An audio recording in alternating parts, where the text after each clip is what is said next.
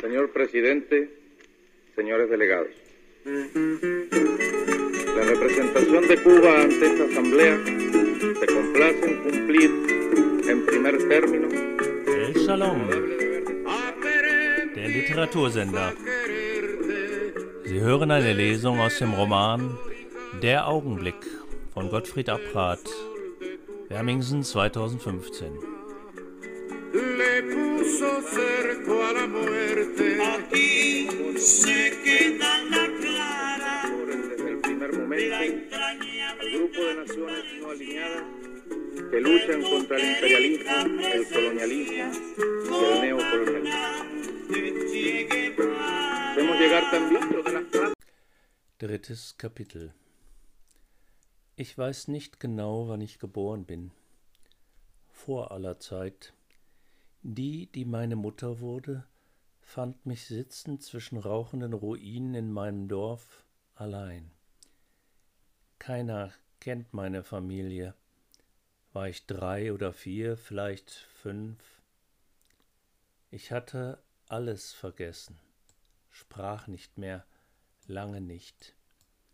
Ich habe meine Mutter nie gefragt, wo genau das Dorf war. Warum nicht? Jetzt wüsste ich es so gerne, doch keiner mehr da zu fragen. Manchmal tauchen Bilder auf, so grün und schön, so satt, ein einziges Lachen der Gesichter, froh, sehr froh.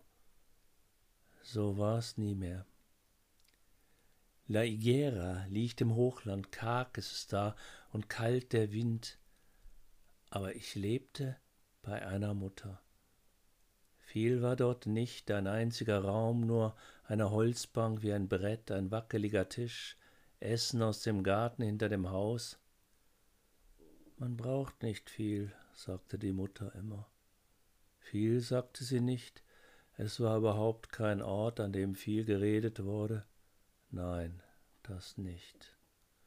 Aber man sah sich an und schaute, und das war mehr als sagen. Man sah den andern und kannte ihn genau, als spräche man. Na, was ist los? Diese Falte da in deinem Gesicht? Ist sie heute nicht ein wenig zu besorgt?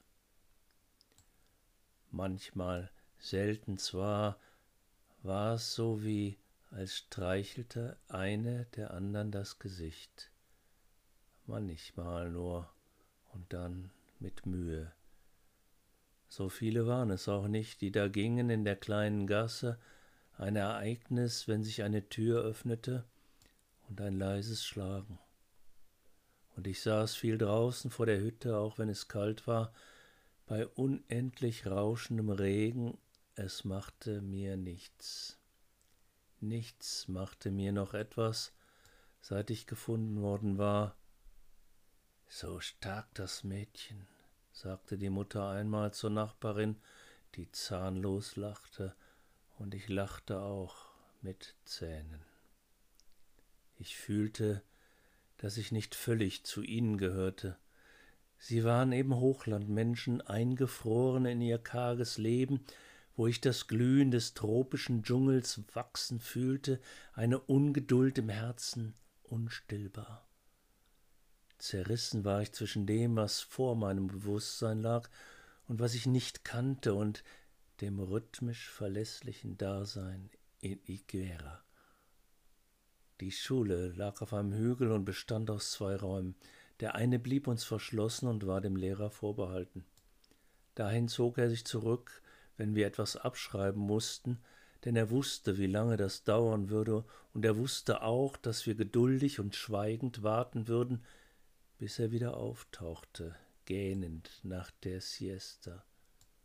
Wir waren zu dritt, ein Mädchen noch und ein Junge, sie älter, er viel kleiner. Ich hatte am meisten Eifer, große Ungeduld und schrieb einfach weiter aus dem einzigen Buch, das die glorreiche Geschichte von Simon Bolivar erzählte. Bald hatte ich es durch und schrieb es wieder von vorne. Der Lehrer durfte das nicht wissen, denn er achtete streng darauf, dass nur die angegebenen Seiten abgeschrieben waren. Ich versteckte den Rest unter meinem kleinen Pult, wenn ich ihn kommen hörte. Einmal hat er mich doch erwischt und sagte nichts, starrte nur auf die ganzen Seiten, schüttelte den Kopf und riss sie durch. Schlimmer als Schläge, er hatte meine Schrift zerstört. Ich war stolz, wohl viel zu stolz, dass ich schreiben konnte, fix schreiben. Es ging mir so von der Hand. Mutter stutzte und ließ extra an einem Sonntag die Zahnlose kommen, damit sie mich anstaunen konnten wie eins der Weltwunder. Ich tat ihnen den Gefallen. Viel sagen konnte ich nicht, aber schreiben. Dann lachten sie, und das tat ihnen gut. So stark das Mädchen. Viel hatten sie nicht zu lachen. Eine Tafel war noch da in dem einzigen Raum unserer Schule, nur keine Kreide. Manchmal holte der Lehrer einen Stein und malte langsam etwas auf die schwarze Fläche. Er freute sich daran.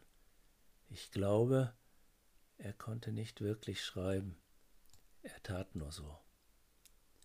Wie hätte ich wissen können, was später geschah in unserer Schule an dem Tag, der alles verändert hat? Manchmal sehne ich mich nach dem Frieden, dem zahnlosen Lachen, so unbestimmt hineingelacht in die Welt.